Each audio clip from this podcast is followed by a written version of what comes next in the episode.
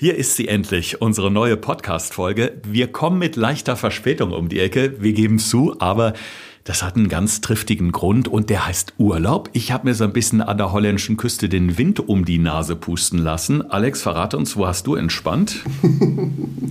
äh, auch ich wollte unbedingt mal Holland kennenlernen und deshalb äh, war ich jetzt in Amsterdam so und äh, wollte mal deine äh, quasi Heimat kennenlernen und dein entspanntes Land und deshalb äh, es ist unglaublich entspannt. Wir wären uns sogar fast über den Weg gelaufen. Ich war gar nicht weit weg mit dem Boot unterwegs, aber ähm, Amsterdam ist natürlich eh ein Traum, muss man ganz klar so sagen. Ne? Ja, auf jeden Fall. Definitiv eine ganz tolle Stadt.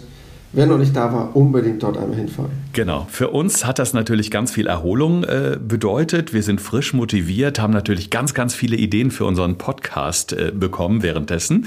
Geht mir übrigens immer so, wenn ich durch die Gegend latsche, da kommen mir die besten Ideen oder auf dem Boot sitze. Dann verrat uns doch mal unser Thema für die heutige Episode. Ja, wir sind ja am Ende sozusagen unserer Mythenreihe angekommen und wir hatten ja mehrere Bereiche quasi näher beleuchtet, ob das um die einzelnen Eiweiße, die Fette waren, die Kohlenhydrate und heute noch ein ganz wichtiges Thema, wozu uns auch einige Fragen im Vorhinein erreicht hatten. Deshalb das Thema Ballaststoffe. Was ist das? Woher kommt das? Und da gibt es so ganz viele Bereiche, die wir da mal ein bisschen näher beleuchten wollen. Gesund gefragt Fünf Tipps für deine Gesundheit mit TV-Reporter Thorsten Slegers und Personal Trainer Alexander Nikolai. Wie schön, dass ihr wieder dabei seid und an dieser Stelle auch mal ein herzliches Willkommen an ganz, ganz viele Neuabonnentinnen und Abonnenten. Das waren im letzten Monat mehrere tausend ich, ich wiederhole das nochmal, mehrere tausend. Wir sind da wirklich ganz begeistert. Liegt natürlich auch daran, dass es eine unserer Podcast-Folgen auch quasi zur Verfilmung gebracht hat. Demnächst übrigens wieder bei RTL im Mittagsmagazin Punkt 12. Und darum freut es uns umso mehr, wenn wir jetzt dadurch noch mehr Menschen erreichen und ja, noch mehr gute Tipps zur Gesundheit geben können. Die Ballaststoffe, lieber Alex, es gibt da äh, diesen Spruch, ich möchte überflüssigen Ballast loswerden. Das lässt sich ja auf verschiedene Lebensbereiche anwenden. Aber was heißt das konkret für unseren Körper beziehungsweise auch für die Ernährung? Ja, leider muss man diesen Begriff erstmal ein bisschen aufräumen, weil Ballaststoffe und mit dem Begriff Ballast gleichzusetzen ist leider erstmal komplett falsch. Denn dieser Begriff ist eigentlich schon 50 Jahre her, denn irgendwann hat man das mal Ballaststoffe genannt, weil man wirklich gedacht hat, dass Ballaststoffe auch den Magen wirklich belasten würden, dass es etwas Negatives wäre oder etwas hätte, was wirklich nur reinen Ballast darstellen würde in der Ernährung. Und der Begriff hat sich eigentlich mittlerweile komplett gewandelt und deshalb müssten wir den eigentlich einen viel besseren Namen geben, aber nicht unbedingt Ballaststoffe, denn der wird dem Wert von Ballaststoffen wirklich überhaupt nicht gerecht. Haben wir das schon mal geklärt? Das ist ja schon mal viel wert. Was haben die denn genau für eine Funktion, beziehungsweise für was sind die Ballaststoffe gut? Also man kann sich vorstellen, wenn das Ganze in den 70er Jahren so geprägt wurde unter diesem Begriff Ballaststoffe, dass man halt erstmal, als man gesehen hat, okay, das Zeug ist nicht verdaubar, dass man halt erstmal logischerweise gedacht hat, ja, was soll ich denn dann damit? Dann ist das wohl einfach nur unnötig, habe ich jetzt nichts von, belasten den Magen nur unnötig, weil sie ja dann logischerweise auch schwer zu verstoffwechseln sind, wenn sie halt nicht gut verdaubar sind, weil sie einfach im Magen rumliegen oder dann halt im Darm schwer den Weg gehen. Was man mittlerweile herausgefunden hat, dass die ganz, ganz wichtig sind für den Körper. Denn sie haben mehrere positive Eigenschaften. Die erste ist erstmal die, es gibt verschiedene, wasserlöslich und nicht wasserlöslich, ist erstmal gar nicht so entscheidend vom Gedankengang. Wichtig ist erstmal, wenn sie in den Magen gelangen und sie sind wasserlöslich, quellen sie auf. Und wenn etwas im Magen aufquillt, hast du zwei positive Effekte davon. Nämlich, du hast einmal eine ja, Magenvolumen, was sich ausdehnt. Das heißt, du bist, kannst dir vorstellen, relativ schnell satt. Weil wird der Magen gedehnt, ausgedehnt, bist du früher satt bei weniger Kalorienaufnahme. Das ist, glaube ich, schon mal ein positiver Aspekt, den man sich ganz gut vorstellen kann. Und der zweite positive Aspekt ist, wenn das Ganze in den Magen-Darm-Trakt gelangt, ähm, wir haben ja schon mal über diese Folge Probiotika, Präbiotika gesprochen. Vielleicht erinnern sich noch einige unserer ZuhörerInnen, dass man dort Futter braucht. Kannst du dich daran noch erinnern, Thorsten? Für die einzelnen guten Bakterien? Aber sicher. Mein Gedächtnis ist sowas von geschärft. Ich bin äh, eben noch mal die vergangenen äh, mittlerweile über 50 Folgen durchgescrollt und bin begeistert, dass wir das alle schon mal hatten. Also gerade Präbiotika und Probiotika, eine wahnsinnig interessante Folge, in der ich auch sehr viel gelernt habe. Also von daher sollte man vielleicht nach dieser Folge auch da noch mal reinhören. Genau das ist es nämlich, weil nämlich Ballaststoffe dafür da sind, wenn sie erstmal dort angelangt sind, für unsere ganzen Mikroorganismen, die wir im Magen-Darm-Trakt haben, all die Bakterien, all die Kulturen, die dafür da sind, Essen zu verstoffwechseln, mit Ballaststoffen ein Nährmedium liefern. Das heißt, weil die durch den Magen durchgehen, unverdaut sozusagen in den Darmbereich mit übergehen, dass sie dort quasi die Nahrung sind für die kleinen Bakterien, die dafür da sind, unsere Nahrung zu verstoffwechseln. Und deshalb sind sie ja da nochmal quasi in der zweiten ganz wichtigen Funktion. Und deshalb kommt der Begriff Ballaststoff heutzutage überhaupt nicht mehr hin. Wir haben ja gerade schon gesagt, wir beenden mit den Ballaststoffen unsere Mythenreihe. Jetzt wird es natürlich allerhöchste Zeit, um mal überhaupt in die Mythenkiste reinzugreifen. Ballaststoffe kriegen wir aus Obst und Gemüse und da gibt es, also überwiegend, und da gibt es einen Mythos, der sagt, Obst hat bessere Ballaststoffe als Gemüse. Stimmt das? Nein. Ähm, es gibt sozusagen nicht bessere und schlechtere Ballaststoffe. Es gibt halt wasserlösliche und wasserunlösliche. Dahingehend gibt es so kleine Unterschiede. Aber es gibt keinen besseren Ballaststoff, sondern die Mischung macht es halt auch wirklich. Das heißt, es macht keinen Sinn, nur auf das eine Obst zurückzugreifen oder auf das eine Gemüse, wo man jetzt sagt, das wäre das Superfood für Ballaststoff oder sowas. Das gibt es nicht. Wie so oft im Leben, die Mischung macht Und der einzige Vorteil ist, dass bei der Herstellung zum Glück nicht so viel verloren geht. Das heißt, auch wenn ich jetzt mein Gemüse gare, wird jetzt davon nicht so viel an Ballaststoffen verloren gehen. Das heißt, ob das nun in Rohkost ist oder im gekochten Zustand, gebratenen Zustand, es ist sowohl in Obst als auch in Gemüse in beiden Varianten gut. Wir haben ja auch in einer der letzten Folgen darüber gesprochen, dass bestimmte Dinge im Übermaß auch nicht gut sind. Also was mir so im Gedächtnis geblieben ist, war die Sache mit dem Trinken. Also dass man so keine Wasservergiftung in Anführungszeichen bekommen kann, wenn man viel zu viel trinkt, weil dann nämlich gute Vitamine und Nährstoffe aus dem Körper ausgeschwemmt werden. Lass uns mal schauen auf die Menge der Ballaststoffe, die man so für den täglichen äh, Bedarf braucht. Da äh, gibt es nämlich auch ähm, eine äh, kleine Instagram-Nachricht von einer Hörerin, die sich nämlich genau mit, diesem, mit dieser Thematik Ballaststoffe beschäftigt hat und sagt, wenn ich zu viele Ballaststoffe esse, ähm, dann, dann blähe ich immer so auf, dann quelle ich so auf. Also es ist ein ganz komisches Gefühl und dann fühle ich mich unwohl. Und sie ist jetzt nicht ganz sicher, wie viel Ballaststoffe sollte sie so pro Tag essen, dass eben dieses Blähgefühl nicht da ist. Also erstmal, um das so ein bisschen zu erklären oder so ein bisschen einzuordnen. Ballaststoffe gehören offiziell zu Kohlenhydraten.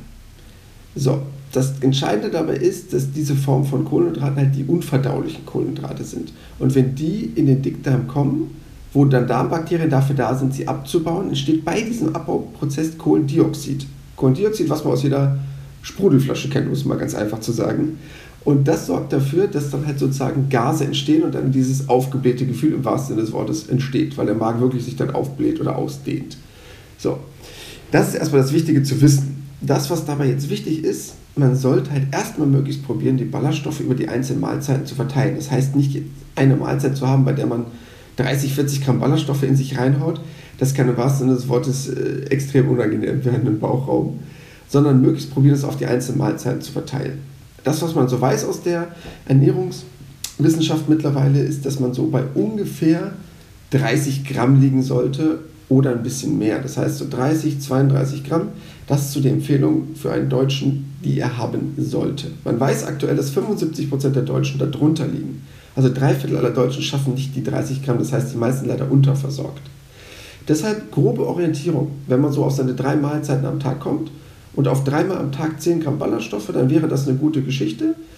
Das heißt, das möglichst gut auf drei Mahlzeiten zu verteilen, dann ist auch die Gefahr relativ gering, dass man extrem stark aufbläht bei einer Mahlzeit. Wenn man jetzt sagt, ich will jetzt auf einmal was Gesundes essen, habe den ganzen Tag nur Quatsch gegessen und fange jetzt einmal an, den Riesensalat zu essen. Und dann merke ich, wie ich aufgrund der vielen Rohkost und der ganzen Ballaststoffe in meinem Magen sich auf einmal nach links dreht.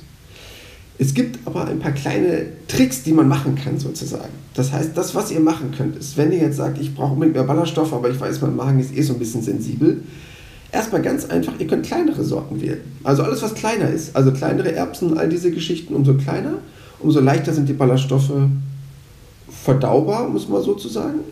Und wenn ihr etwas kocht, könnt ihr in das Kochwasser so ein kleines bisschen Natron geben. Ähm, viele von euch kennen vielleicht Natron. Ich weiß nicht, Thorsten, hast du das schon mal gemacht? Irgendwo Natron dazugegeben? Ich habe es in der Tat noch nicht gemacht. Es äh, klingt aber echt interessant. Also auch, auch dieser kleine Lifehack mit den, mit den kleinen Lebensmitteln. Äh, nee, erzähl mal weiter. Ganz einfach, eigentlich nur so ein bisschen Natron. Das braucht gar nicht eine Riesenmenge sein. Natron an sich kennt ihr ja wahrscheinlich, ist geschmacksneutral, merkt man nicht wirklich. Also wenn man davon keine riesige Menge nimmt. Einfach mit ins Kochwasser geben. Das lagert sich nämlich an diesen Zellwänden an, dann weichen die besser auf und damit sind die Hülsenfrüchte zum Beispiel, ob das nun die weißen Bohnen sind, Kidneybohnen, äh, Linsen, was auch immer, leichter verstoffwechselbar. Und das hilft dabei so ein kleines bisschen, um das Ganze ein bisschen einfacher zu machen. Es dämmt auf jeden Fall so ein bisschen die Gasbildung, was im Zweifel auch ein bisschen angenehmer für die Mitmenschen sein könnte. um es mal auf den Punkt zu genau. bringen. Jetzt wollen wir natürlich auch so ein bisschen ganz konkret mal auf die Lebensmittel schauen, Alex. Also was bietet sich denn an? Wir haben gesagt, natürlich Obst, Gemüse ist reich an Ballaststoffen. Gibt es da bestimmte Produkte, die du jetzt auch empfehlen würdest, um eben relativ easy auf diese 30 Gramm pro Tag zu kommen? Also Obst und Gemüse ist schon mal generell super. So, natürlich kannst du dir vorstellen, um es mal ganz einfach zu sagen, wenn es unverdaulich ist, ist es ja etwas relativ Festes. Das heißt, relativ festes Gemüse, was du dir so vorstellen kannst, unter all diesen Kohlsorten, hat natürlich relativ viel an Ballaststoffen, aber letztendlich egal. Solange du genügend Obst und Gemüse isst, schaffst du es, auf eine gute Zahl an Ballaststoffen zu kommen. Nur eine Sache, die mir ganz stark widerstrebt. Man sieht ganz oft in irgendwelchen Ratgebern bei Ballaststoffen sowas wie Trockenfrüchte essen oder sowas. Ich weiß. Ich hasse Trockenfrüchte. Ich weiß, ich, ich weiß, ich weiß es. Immer den Apfel es. so essen oder die Banane, wie sie in ihrer ursprünglichen Form auf dem Teller liegt. Nie was anderes machen, sonst wird Alex böse. Genau, Obst wird gewaschen, dann war's. So, äh, weil die hat einfach unfassbar viel Zucker enthalten. Natürlich haben die prozentual viele Ballaststoffe, weil das ganze Wasser ja fehlt. Natürlich ist in, in der Trockenfrucht mehr Ballaststoffe als in einem frischen Obst. Ist ja ganz logisch, wenn ich das Wasser rausnehme, habe ich prozentual da super viel drin. Äh, das, glaube ich, erklärt sich von alleine, weil Ballaststoffe trocknen ja nicht aus, es trocknet ja nur das Wasser raus. Und deshalb ist das für mich einfach totaler Schwachsinn, so Produkte zu bewerben, weil natürlich haben die dann sehr viel. Ähm, deshalb davon mit den Finger weg. Aber was unabhängig von Obst und Gemüse noch ganz wichtig ist, Hülsenfrüchte. Hülsenfrüchte ganz entscheidend. Alles, was man, was viele Leute leider nicht zu Gemüse zählen, deshalb zähle ich es extra auf, was Linsen, Kichererbsen, Kidneybohnen, weiße Bohnen, was man auch immer darunter so versteht, Hülsenfrüchte ganz wichtig. Nüsse auch ganz wichtig, was von vielen Menschen ganz oft vernachlässigt wird. Und jede Form von Vollkorn, also die Vollkornnudeln, das Vollkorngetreide, das Vollkornbrot, alles aus diesem Bereich super. Das klingt auf jeden Fall gut. Wir hatten eben äh, über das Thema Darm gesprochen. Äh, Darm und alles, was damit zusammenhängt, ist ja für viele auch erstmal ein Tabuthema. Man redet vielleicht nicht so gerne darüber, über das Thema Verdauung. Wir haben aber im Podcast auch schon ganz oft gesagt, dass es eben extrem wichtig ist, darauf zu achten, dass die Darmflora im Gleichgewicht ist. Ich glaube, das muss man auch nochmal unterstreichen, Alex, ne? dass eben durch diese Auswahl der Ballaststoffe oder auch diese, ja, diesen Richtwert von 30 Gramm pro Tag, dass es schon wichtig ist, damit einfach auch alles im Gleichgewicht bleibt und die Verdauung eben auch vernünftig läuft. Ja, viele können sich das gar nicht vorstellen, aber die Verdauung ist nicht mit dem Magen abgeschlossen. Der Magen hat eigentlich natürlich eine entscheidende Funktion durch die Verkleinerung und durch die einzelnen Säfte, die Nahrung besser vorzubereiten für die weitere Verdauung. Aber das meiste und das Wichtigste passiert danach. Das heißt, die ganzen einzelnen Aufnahmeprozesse von den Vitaminen, von den Mineralstoffen, alles, was im Darm passiert, passiert halt nur mit einer guten Kultur, die ich im Magen-Darm-Bereich haben muss. Und Leute, die den ganzen Tag nur Schwachsinn essen oder eine Zeit lang viele Medikamente genommen haben und ihre Magen-Darm-Schleimhaut und ihren Magen-Darm-Kultur, was die Bakterienzusammensetzung einfach komplett runtergerockt haben, brauchen sich nicht wundern, wenn sie einzelne Nährstoffe nicht mehr gut aufnehmen können oder den ganzen Tag einen aufgeblähten Bauch haben. Also unterm Strich, wir können ganz genau durch unsere Ernährung beeinflussen, ob wir uns gut oder schlecht fühlen, ob die Verdauung gut oder schlecht läuft. Und damit ihr die wichtigsten Tipps aus dem, was wir gerade schon besprochen haben, nochmal im Hirn hinterlegen könnt, ganz, ganz wichtig, oder auf dem Smartphone abspeichert, wie es euch am liebsten ist, sind hier unsere fünf Tipps für deine Gesundheit. Thorsten fragt, Alexander antwortet. In diesem Podcast erfährst du alles über Ernährung und Fitness. Einfach erklärt und mit konkreten Tipps für deinen Alltag. Tipp Nummer 1. Ganz einfach, wenn ihr morgens gerne Haferflocken esst und sagt so, oh, die belasten schon so ein bisschen meinen Magen, einfach einen Tag vorher aufquellen lassen. Das ist ja einfach einen Tag vorher zubereitet. Man kennt das jetzt in super cool als Overnight Oats oder irgendwas anderes, heißt aber einfach vorbereiten und stehen lassen, um es mal einfach zu sagen.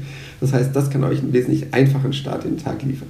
Also ich kenne nur den Overnight Express. Jetzt habe ich wieder was dazu gelernt. Ich, ich werde es ausprobieren. Äh, draußen stehen lassen oder in den Kühlschrank stellen? Total egal. Äh, ich würde es in den Kühlschrank stellen, weil ich es gerne dann lieber esse. Aber ihr könnt euch einfach abends euer Müsli zubereiten. So mache ich das dann zum Beispiel mit, ob das nun die Milch ist, mit Hafermilch, wie auch immer ihr euch das zubereitet, dann einfach über Nacht quellen lassen, ziehen lassen und morgens ein paar frische Beeren oben drauf. Perfekt. Tipp Nummer zwei, einer der ältesten Tipps der Welt, aber ich will ihn unbedingt nochmal aufgreifen. Fünfmal am Tag Obst und Gemüse. Wenn ihr das schafft, seid ihr relativ weit auch bei den ganzen Ballaststoffthemen oben mit dabei.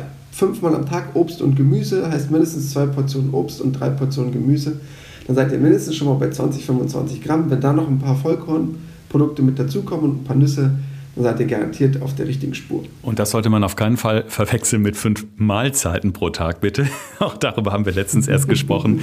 Also es ist dann schon natürlich ähm, auf das Obst und auf das Gemüse reduziert. Das können, ich finde, was ja ganz gut geht, abends auch mal so als Alternative einfach so ein paar Gemüsesticks, so Paprika, bestes Beispiel, aufschneiden. Tolle Alternative zu Paprika-Chips, auch wenn die lecker sind. Als Snack abends auf jeden Fall.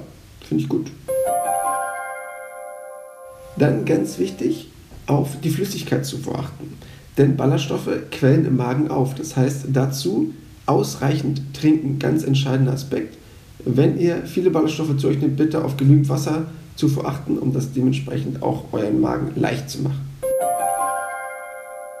Die Mischung macht's. Ganz wichtig, wenn ihr probiert, jetzt mehr Ballaststoffe in euren Tag zu bringen, bitte nicht auf die Idee kommen, jetzt die 100 Gramm Linsen reinzuhauen und danach noch das Vollkornbrot.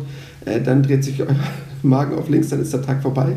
Sondern möglichst auf den Tag gleichmäßig zu verteilen und so einen entspannten Übergang zu schaffen von, ich habe viel zu wenig Ballaststoffe hin zu einem guten, ausgewogenen Verhältnis. Der Magen verzeiht euch das nicht, wenn ihr alles probiert, auf einmal reinzuschaufeln. Und ein ganz einfacher Tipp als letzter aber, ausreichend kauen.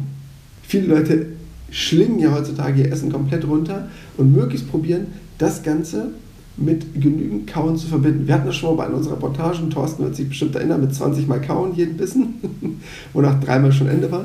Wenn ihr das schafft, werdet ihr garantiert dafür sorgen, dass die Ballaststoffe auch wesentlich besser von eurem Körper verstoffwechselt werden können. Das ist in der Tat äh, was, was man sich antrainieren muss. Ich habe das ja wirklich selber ausprobiert. Ich fand das unglaublich schwer, weil man vergisst es einfach auch so schnell mit dem wirklich lange Kauen. Man kommt sich dann immer so ein bisschen vor wie so eine Kuh auf der Wiese, äh, so wiederkäuermäßig, ja.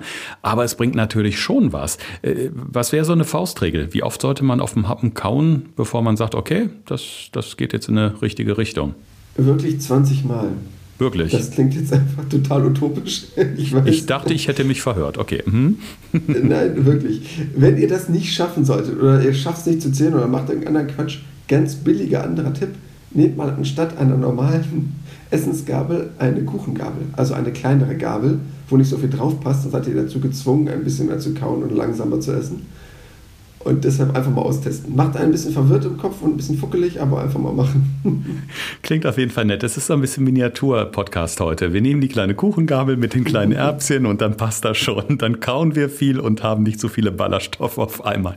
Sehr schön. Ja, damit schließen wir unsere Mythenreihe ab, nachdem wir eben über das Trinken gesprochen haben. Die Mythen, die sich rund ums Trinken ranken, über die Kohlenhydrate, die Eiweiße, die Fette, die Vitamine, die Mineralstoffe und heute die Ballaststoffe.